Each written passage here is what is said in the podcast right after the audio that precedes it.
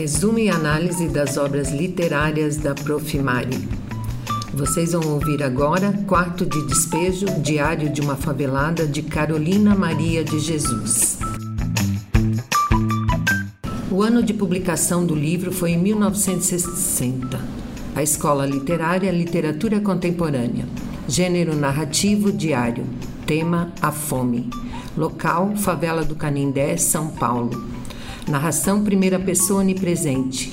Personagens: Carolina, seus filhos João José, José Carlos e Berenice, e inúmeros personagens da favela. Motivo para escrever um livro, diria Carolina. Quando eu não tinha nada o que comer, em vez de xingar, eu escrevia. Motivos para ler um livro, para adquirirmos boas maneiras e formarmos nosso caráter. A ideia para o título é que em 1948, quando começaram a demolir as casas térreas para construir os edifícios, nós, os pobres que residimos nas habitações coletivas, fomos despejados e ficamos residindo debaixo de pontes. É por isso que eu denomino que a favela é o quarto de despejo de uma cidade. Nós, os pobres, somos os trastes velhos. Carolina Maria de Jesus foi uma escritora brasileira, conhecida por seu livro Quarto de Despejo, Diário de uma Favelada, publicado em 1960. Carolina é considerada uma das primeiras e mais importantes escritoras negras do Brasil. Nasceu em 14 de março em Minas Gerais e faleceu em 3 de fevereiro em São Paulo. Teve como filhos José Carlos de Jesus, Vera Eunice de Jesus Lima e João José de Jesus. A escritora Carolina viveu do caos ao caos. Carolina Maria nasceu em 1914 em Sacramento, no interior de Minas Gerais, numa família de negros analfabetos. Chegou a ser presa, acusada de roubar 100 mil reais de um padre. No raiar de 1947, aportou na Estação da Luz em São Paulo, onde iniciaria uma caminhada de percalços até se tornar uma escritora best-seller. Logo que se instalou na capital paulista, conseguiu emprego na casa do médico Euríclides de Jesus Zerbini, precursor da cirurgia do coração no Brasil, que a deixava usufruir de sua biblioteca nos dias de folga. Com apenas dois anos de estudo, adorava ler. Metida e indisciplinada, como define os que conviveram com ela, pulou de emprego em emprego até engravidar de João José em 1948. Teria mais dois filhos. Em 1949 nasceu José Carlos e em 1953 Vera Eunice. Carolina, em 1958, grávida e sem trabalho, foi viver na nascente favela do Canindé, nos arredores do recém-construído estádio da Portuguesa. Levantou um barraco de um cômodo e sobrevivia catando e vendendo papel.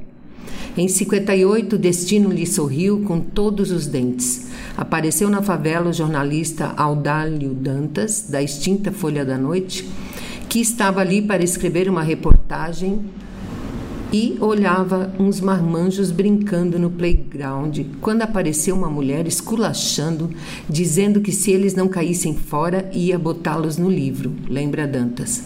Fui perguntar qual livro. Como era esperta, logo vi uma oportunidade. Carolina de Jesus arrastou o repórter para o seu barraco, onde lhe mostrou uma pilha de cadernos, mais ou menos uns 20 cadernos. Entre eles, um diário no qual anotava acontecimentos do dia a dia na favela, iniciado em 1955. Me chamou a atenção. O texto tinha uma forma de narrar próxima da poesia, conta Dantas. Voltei para a redação e publicamos trechos. A edição da Folha da Noite, de 9 de maio de 1958, repercutiu em vários outros jornais e revistas do país. Dois anos depois, a editora Francisco Alves publicou o diário no livro Quarto de Despejo. A primeira edição saiu com 30 mil exemplares, segundo pesquisa, a pesquisadora Rafaela Fernandes, da Unicamp. A obra foi reimpressa sete vezes em 1960. No total, vendeu 100 mil exemplares. Quarto de Despejo foi traduzido para 14 línguas em 20 países. No lançamento em São Paulo, até Pelé foi, conta Dantas. Carolina virou celebridade e se mudou para um sobrado de três andares no bairro de Santana. Lançou mais três livros: Casa de Alvenaria, Pedaços de Fome e Provérbios. Póstumamente, em 1982, foi lançado na França Diário de Bitita, que chegou ao Brasil em 1986. Carolina não conseguiu viver em Santana, brigou com todos os vizinhos que a receberam mal, lembra Dantas. Não era uma pessoa comum, nunca teve alma de pobre favelada, queria brilhar. De Santana, a escritora migrou para um sítio em Parelheiros, onde começou a definhar no mundo literário até sumir. Passada a novidade, Carolina foi rejeitada por todos, pela direita por expor a miséria, pela esquerda porque não queria saber de luta social, diz Joel Rufino, autor de Carolina de Jesus, uma escritora improvável. Desse tempo, a filha Veronice de Jesus Lima guarda as piores memórias. Passamos outro tipo de fome, pois conhecemos a fartura. Eu tinha 13 anos e minha mãe voltou a catar lixo. Nunca parou de escrever, até a morte em 1977, em decorrência de crise de asma. Quando conseguia dinheiro, ela voltava para casa feliz com o pão e escrevia a noite adentro. Dizia que a noite lhe trazia as ideias, diz a filha. A literatura de Carolina Maria de Jesus, do quarto despejo para o mundo, revê a trajetória da catadora de lixo que completaria 100 anos em 2014 e a repercussão internacional de sua obra.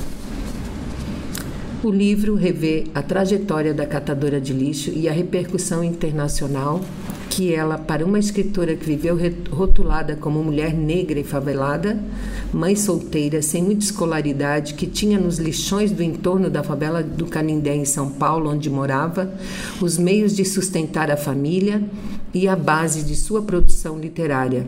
Ela levava para o barraco livros e cadernos que encontrava no lixo. Pode-se dizer que Carolina teve uma trajetória excepcional. Sua vida de escritora, apesar das muitas contradições do seu temperamento, fez dela um fenômeno editorial e midiático, algo contrastante com sua atividade de catadora de papel das ruas de São Paulo.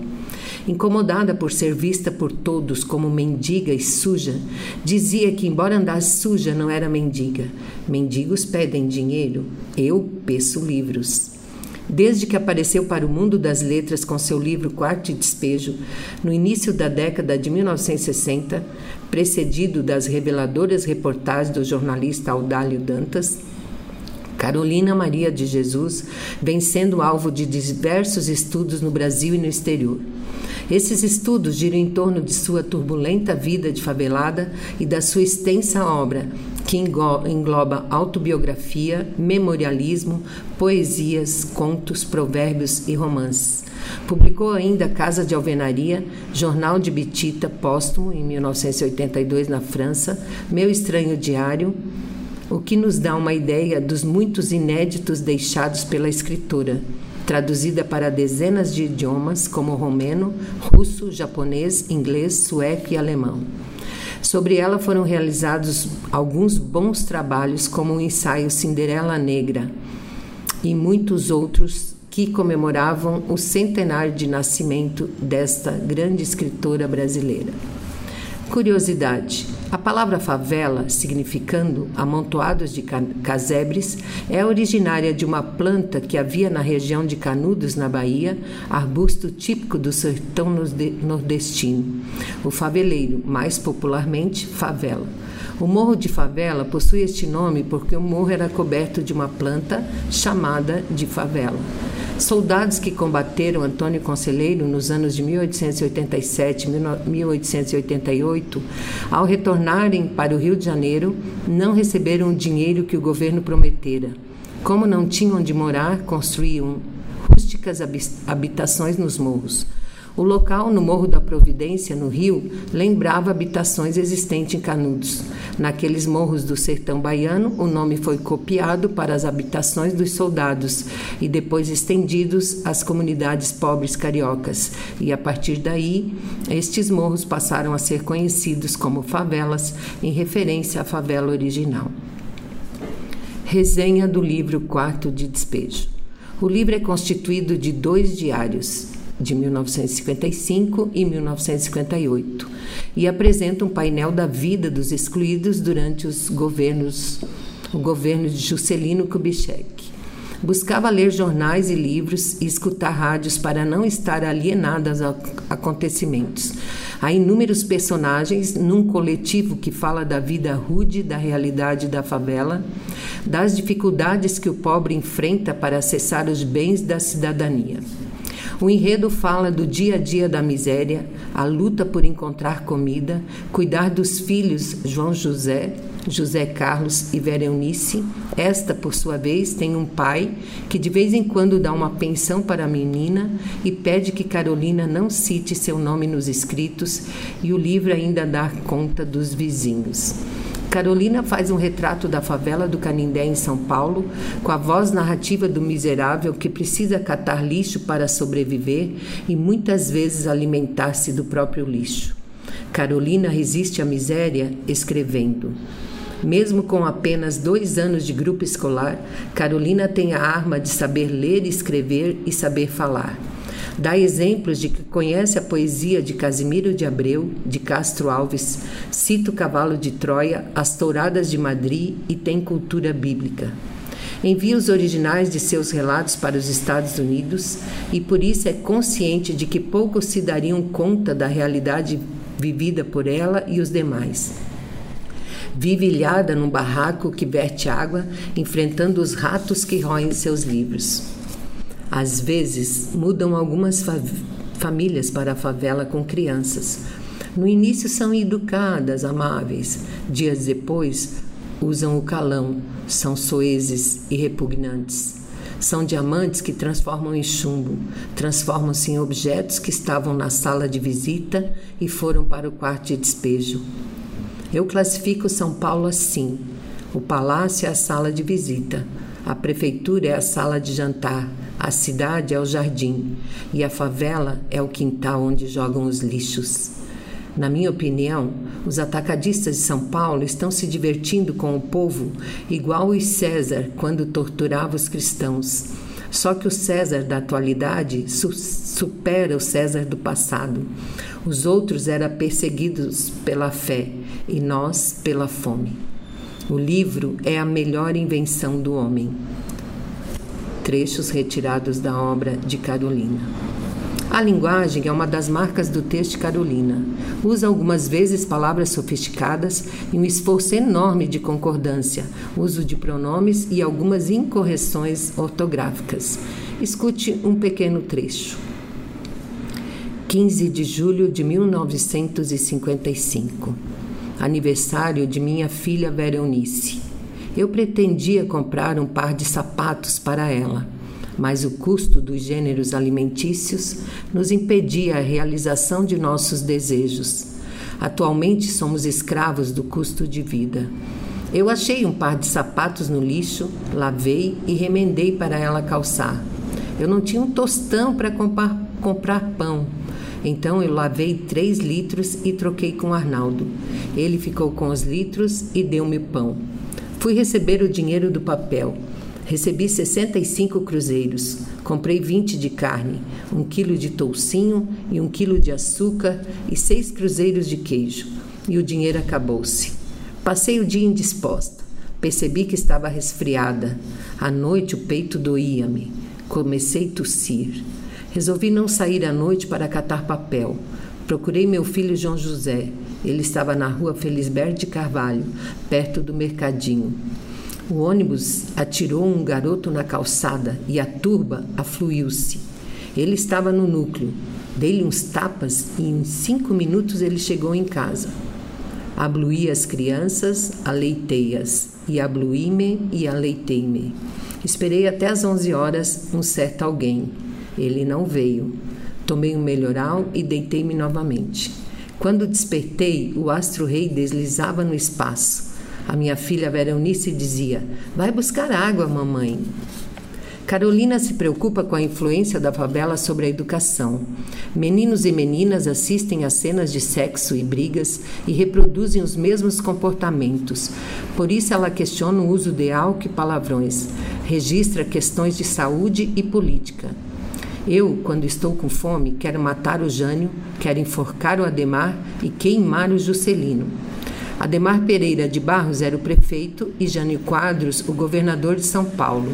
E Juscelino Kubitschek de Oliveira, que foi um médico oficial da Polícia Militar Mineira e político brasileiro que ocupou a presidência da República entre 1956 e 1961.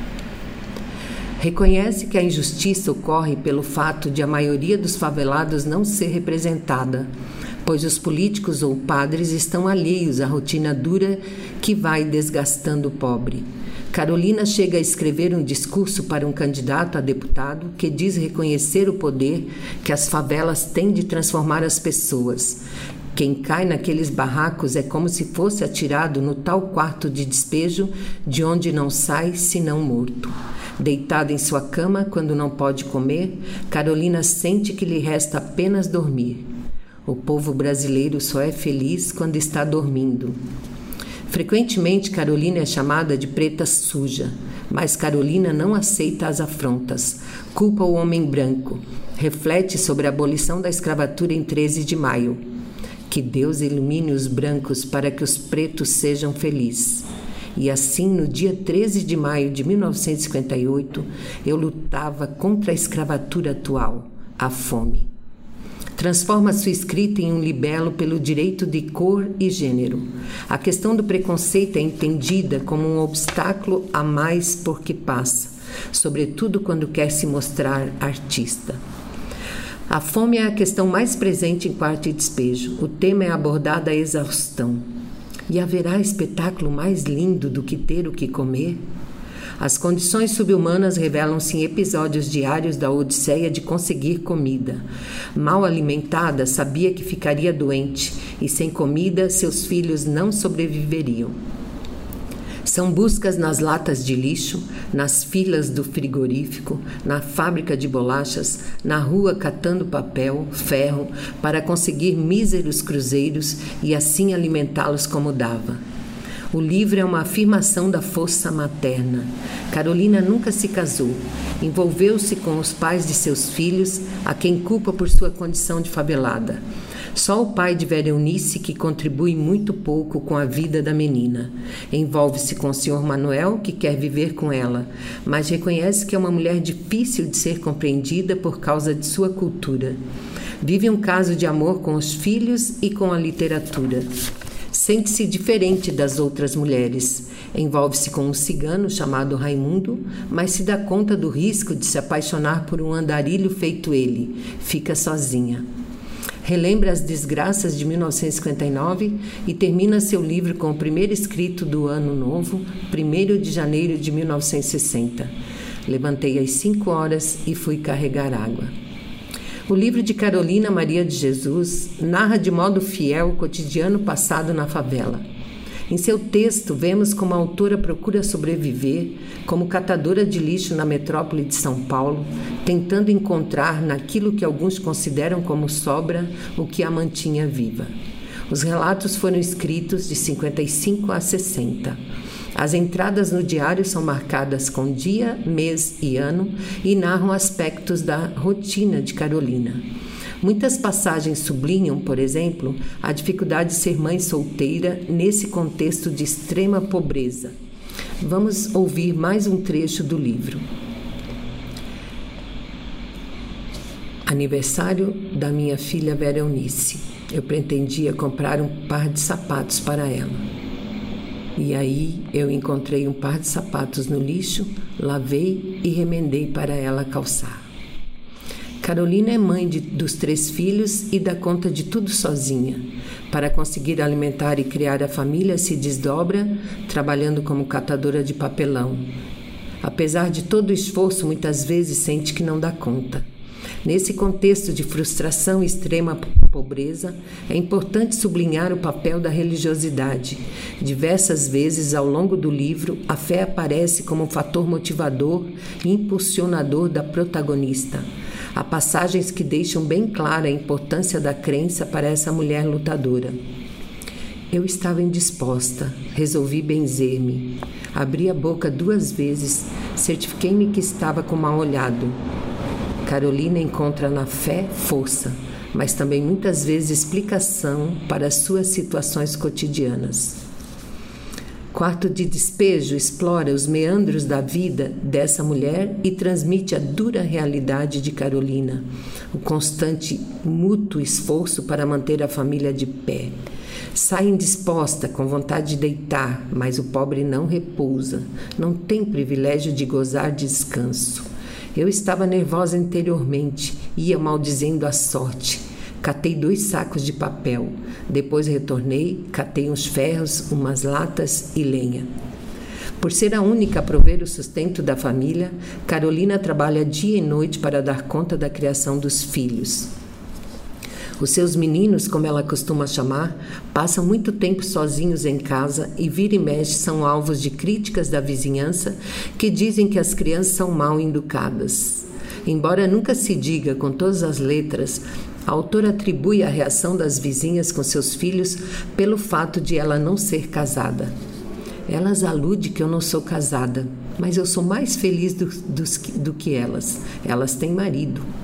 Ao longo da escrita, Carolina sublinha que sabe a cor da fome e ela seria amarela. A catadora teria visto o amarelo algumas vezes ao longo dos anos e era daquela sensação que mais tentava fugir. Eu, que antes de comer via o céu, as árvores, as aves, tudo amarelo. Depois que comi, tudo normalizou-se aos meus olhos. Além de trabalhar para conseguir comida, a catadora da favela do Canindé também recebia doações e buscava restos de alimento nas feiras e até no lixo quando era preciso. Em uma de suas entradas no diário, comenta: A tontura do álcool nos impede de cantar, mas a da fome nos faz tremer. Percebi que é horrível ter só ar dentro do estômago. Pior que a fome dela, a fome que mais doía era aquela que assistia nos filhos. E é assim, tentando escapar da fome, da violência, da miséria e da pobreza, que se constrói o relato de Carolina. Acima de tudo, o Quarto de Despejo é uma história de sofrimento e resiliência, de como uma mulher lida com todas as dificuldades impostas pela vida e ainda consegue transformar em discurso a situação limite vivida. Também é uma leitura dura, difícil, que expõe situações críticas de quem não teve a sorte de ter acesso a uma mínima qualidade de vida. Extremamente honesto e transparente, vemos na fala de Carolina a personificação de uma série de falas possíveis. Destacamos abaixo alguns pontos-chave para a análise do livro. O estilo da escrita de Carolina.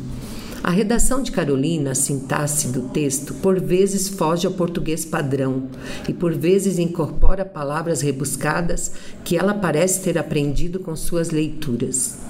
A escritora, em diversas entrevistas, se identificou como autodidata e disse que aprendera a ler e a escrever com os cadernos e livros que recolhia na rua.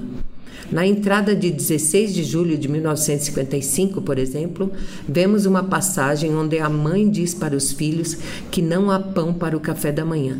Convém observar o estilo da linguagem utilizada. 16 de julho de 1955. Levantei, obedeci a Vera Eunice. Fui buscar água.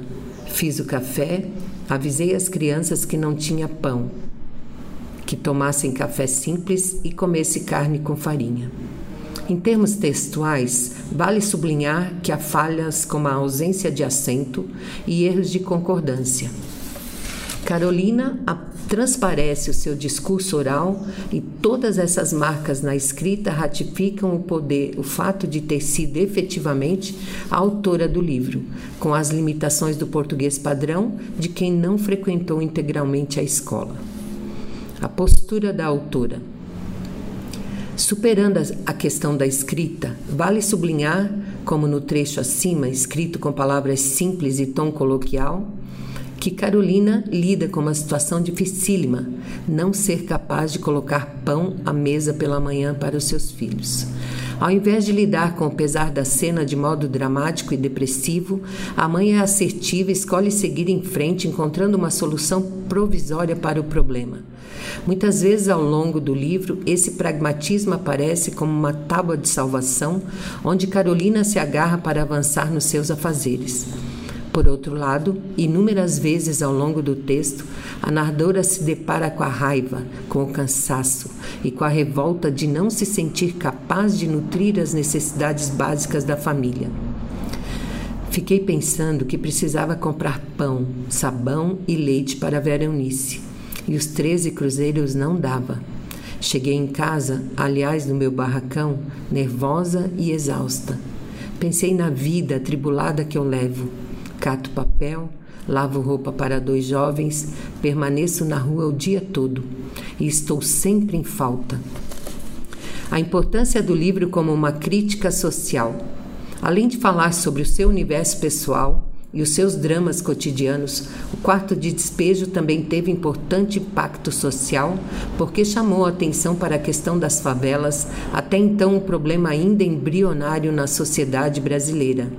Foi uma oportunidade de se debater tópicos essenciais como saneamento básico, a recolha de lixo, a água encanada, a fome, a miséria em síntese, a vida em um espaço até então onde o poder público não havia chegado. Muitas vezes ao longo dos diários, Carolina transparece o desejo de sair dali. Oh, se eu pudesse mudar um pouco daqui para um núcleo mais decente. O papel da mulher nas camadas mais marginalizadas da sociedade. Quarto de despejo também denuncia o lugar da mulher nesse contexto social. Se Carolina muitas vezes se sente vítima de preconceito por não ser casada, por outro lado agradece o fato de não ter um marido, que para muitas das, daquelas mulheres representa a figura do abusador. A violência faz parte do cotidiano das suas vizinhas e é testemunhado por todos ao redor, inclusive as crianças. À noite, enquanto elas pedem socorro, eu tranquilamente no meu barracão ouço valsas vienenses. Enquanto os esposos quebram as tábuas do barracão, eu e meus filhos dormimos sossegados. Não invejo as mulheres casadas da favela que levam a vida de escravas indianos. Não casei e não estou descontente. Sobre a publicação de Quarto de Despejo. Quem descobriu Carolina Maria de Jesus, como falamos ante, antes, foi o repórter Audálio Dantas, quando foi produzir uma reportagem no bairro do Canindé. Por entre os becos da favela que crescia à beira do Tietê, Audálio encontrou uma senhora com muita história para contar. Carolina mostrou cerca de 20 cadernos encardidos que guardava no seu barraco e os entregou ao jornalista que ficou estupefato com o manancial que havia recebido nas mãos. Audálio logo percebeu que aquela mulher era uma voz do interior da favela, capaz de falar sobre a realidade da favela. Escritor nenhum poderia escrever melhor aquela história, a visão de dentro da favela. Alguns trechos dos cadernos foram publicados numa reportagem no Folha da Noite em 9 de maio de 1958. Outra parte saiu na revista O Cruzeiro, publicada em 1959. No ano, no ano seguinte, em 1960, surgiria a publicação do livro Quarto de Despejo, organizado e revisado por Audálio. O jornalista garante que o fez que o que fez no texto foi editar de modo a evitar muitas repetições, a alterar questões de pontuação. De resto, trata-se do Diário de Carolina na íntegra. Maria Carolina de Jesus, com o sucesso de venda e com a boa repercussão da crítica, estourou e passou a ser procurada por rádios, jornais, revistas e canais de televisão e pôde conquistar e morar na sua tão sonhada casa de alvenaria. Muito se questionou na época sobre a autenticidade do texto, que alguns atribuíram ao jornalista e não a ela, mas muitos também reconheceram que aquela escrita, conduzida com tal verdade, só poderia ter sido elaborada por quem tivesse vivenciado aquela experiência. O próprio Manuel Bandeira, leitor de Carolina, afirmou a favor da legitimidade da obra. Ninguém poderia inventar aquela linguagem, aquele dizer as coisas com extraordinária força criativa, mas típico de quem ficou a meio caminho da instrução primária.